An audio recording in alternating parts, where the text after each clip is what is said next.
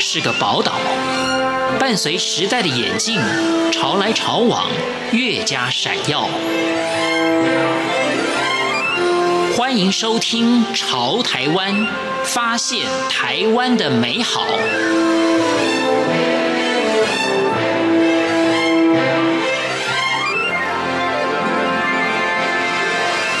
听众朋友，大家好。欢迎大家收听今天的《潮台湾》，我是闲琴。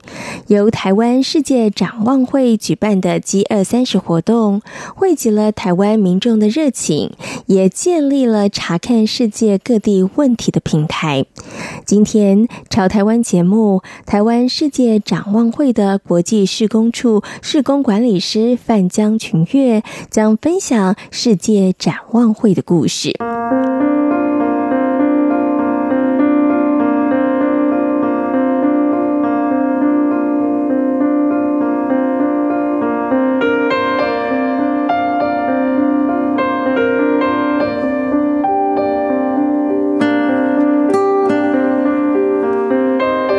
九五零年，美籍宣教士鲍勃·皮尔斯因为看到全世界处于战火以及贫穷的儿童，因此他向上帝祷告，愿上帝心碎的事也让我心碎。之后成立了世界展望会。前，全球大约有一百多个国家中都设有儿童服务工作的据点。每一年有超过一亿人，包括无家可归、饥饿、患病和心灵受创的儿童和人们受到帮助。八年前，在金融业服务的范江群月，在因缘际会下进入到了世界展望会，就如同许多热血的工作人员一样，服务世界各个角落有需要的儿童及人们。其实之前我。在国外念书，那回来的时候，我先进进入了金融业，来成为一个人资专员。因为我之前是念人力资源管理的，那在要转，因为想说要转换跑道的时候，那我也不知道说，哎，大家要做什么？刚好就跟我一个同事同学就想说啊，我们约见面，因为他也去了国外读书嘛，很久没见面。那时候他就跟我说，哎，他在。美国的时候有去到世界展望会实习，那他学财务，所以他是做财务的部分。那我刚好也跟他讲说，哎，我现在想要转换跑道，因为我们公司可能出了一些营运上面的问题，那我也想去多看看。然后就想一想之后，就跟我说，哎，我们部门有要真人，要扩大，你有没有兴趣？那我想说，嗯，好啊。就去试试看嘛，因为其实我自己本身一直都念商，我没有踏过，没有去了解过这种非营利组织这一块，然后我觉得蛮蛮系，反正我就去试试看，就去丢了履历，然后结果就发现说这份工作需要的知识跟技能，跟我以前学的真的还蛮符合的，我们需要去管理专案。那管理专案的话，你要有管理的知识，你要有专业的知识，然后你还要有财务管理的一个能力，这些刚好都符合，所以我就这样子进去，进到一个完全没有踏足过的陌生的领域，然后至今已经八年。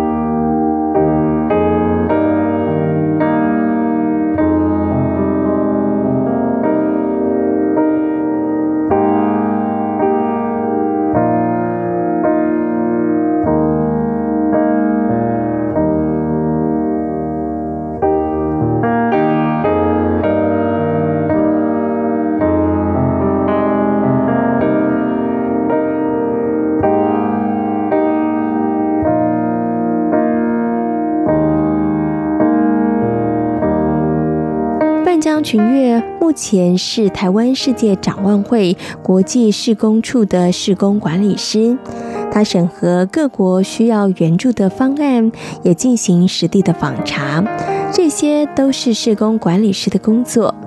虽然并非辅导或者是社工专业出身，但是范江群月却从一次一次的工作实战中学习累积能力。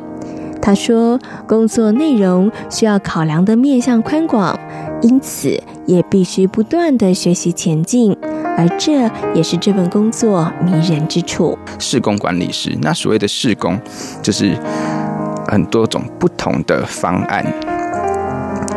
那我们所做事的方式，就是我们汇集台湾各界的爱心，然后把它用在世界各地贫穷弱势的社区当中。那这些贫穷弱势的社区，他们会需要各种不同的的层面来帮助他们的孩子有更好的生活。我们其实，在世界各地很都有当地的展望会，所以这些展望会的人们会进到这些社区当中，然后去帮助他们去评估他们的需求是什么。那评估完之后，他们可能会需要，哎，比如说加强他们的教育。像他们的儿保措施，或是给他们干净的水，帮助他们改善他们儿子孩童的健康，或是给他们那种经济发展的机会，让这些家长们可以有稳定的收入来源，帮助这些孩子。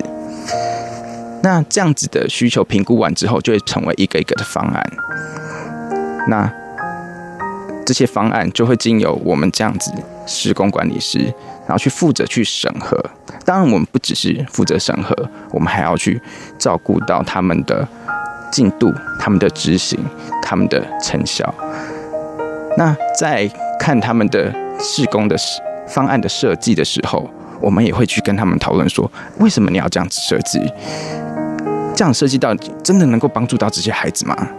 那这些的成效是什么？那因为毕竟这些钱是来自台湾各界的爱心，我们一定需要让这些钱是有效益的，是用在对的地方。那到底什么是对的，什么是有效益的？那其实就有很多很多的讨论。然后我们不只是经由我们自己的观点，我们自己的专业，我们也要跟当地的人们，帮当地的同事去了解为什么，因为。一件事情，比如说你要发展他们的经济，发展他们教育，我们想的方法跟当地人想的方法可能不同，我们考量的点跟当地考量的点可能不同。比如说像是在中东地区，他们男孩跟女孩可能受到的待遇就不一样。那在台湾，男女基本上已经是平等的状况，男孩女孩一样好。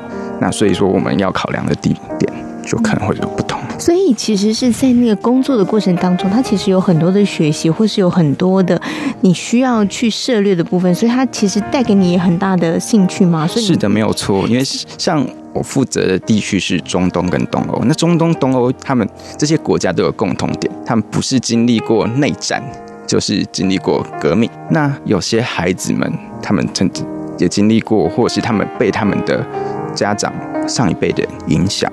那甚至有些孩子，他们还是目前还处于冲突的地区，所以在他们的心理上面、心理健康上面，可能就会有一些影响，或是甚至严重的有些创伤。有些创伤是会一代传一代的。那一开始的时候，我就有时候我会不知道说，诶，为什么他们设计的方案是要帮助他们？比如说有一个游戏场所，有一个上团体活动的。地方，或是团体活动的课程，或者甚至那种社团俱乐部等等，让孩子去参加活动。他们说：“哎，这个可以帮助他们有更好的心理健康。”我想说：“哎，真的会吗？真的会吗？”为了探究这个问题，我在进入展会两年之后，我再去读了一个心理辅导的硕士。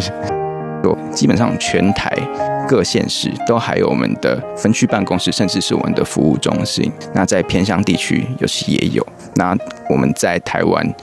已经有超过五十年的历史。提供协助的话，就像我们常常听到一三防暴专线，也是我们的业务之一，帮助那些贫穷的家庭，提供这些孩子奖助学金，然后还有一些方案等等。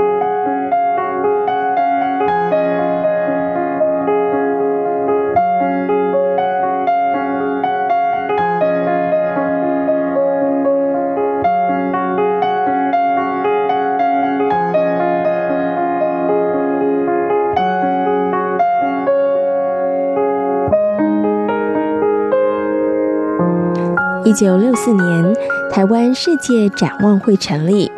多年来关怀全球贫童以及投入人道救援工作，台湾民众的爱心已经扩及到了全球七十多个国家。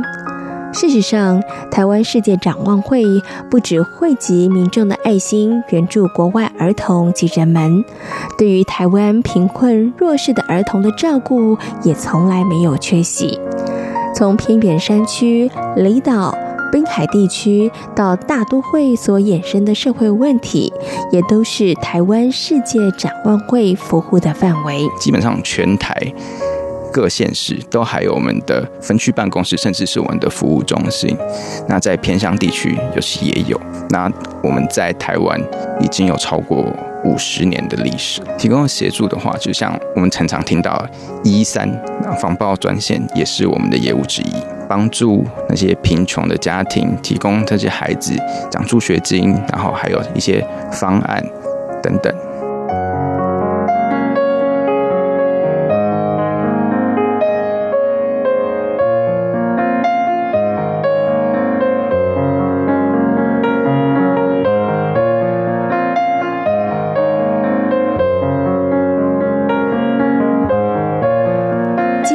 活动是许多台湾民众认识台湾世界展望会的管道。二零一九年是饥饿三十的三十周年。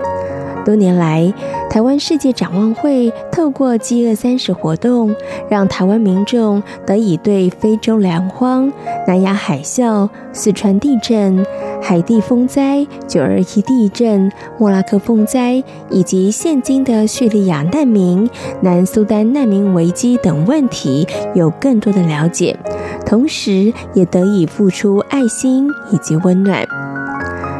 饥饿三十关心的议题非常的广泛，举办天灾、粮荒、战火、难民、台湾急难家庭关怀都是常年关注的重点。二零一九年第三十届饥饿三十人道救援行动，聚焦关怀最脆弱国家中的最脆弱儿童，以及台湾在我们身旁角落中不易被察觉的脆弱家庭。时代的轮轴不断地向前转动，所衍生的问题也层出不穷。范江群月说：“服务不能够墨守成规，必须要与时俱进。”跟着时代的脚步及需求，提供及时需要的服务。我觉得对于这个社会，不管是台湾或是国际上面，其实需求可能会是随着时间而改变的。像我们在台湾好了，我们一开始我们会觉得，呃，贫穷家庭就是一个样子。但是当我们在现代的时候，我们会发现贫穷家庭。的样貌又有些不同了。以前的话，我们可能会觉得原住民，我一谈到原住民，从我们汉人的角度来看，他们可能就相对比较弱势的。但是到现在的话，我们可能有单亲，我们会有新移民的二代，那种隔代教养的问题等等。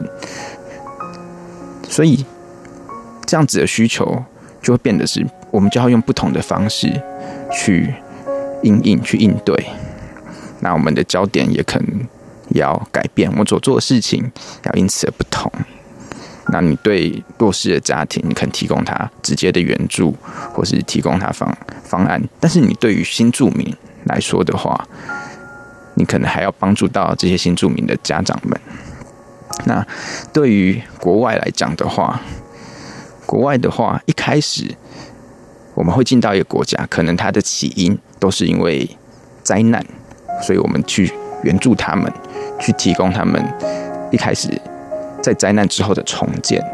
但是到现在的话，我们要帮助他们的变成是发展性的，希望他们可以长久的靠，然后最后希望他们靠自己的力量而站起来。今天来到潮台湾，跟大家分享的是台湾世界展望会的国际施工处的施工管理师范江群月。感谢大家今天的收听，我们下回空中再会，拜拜。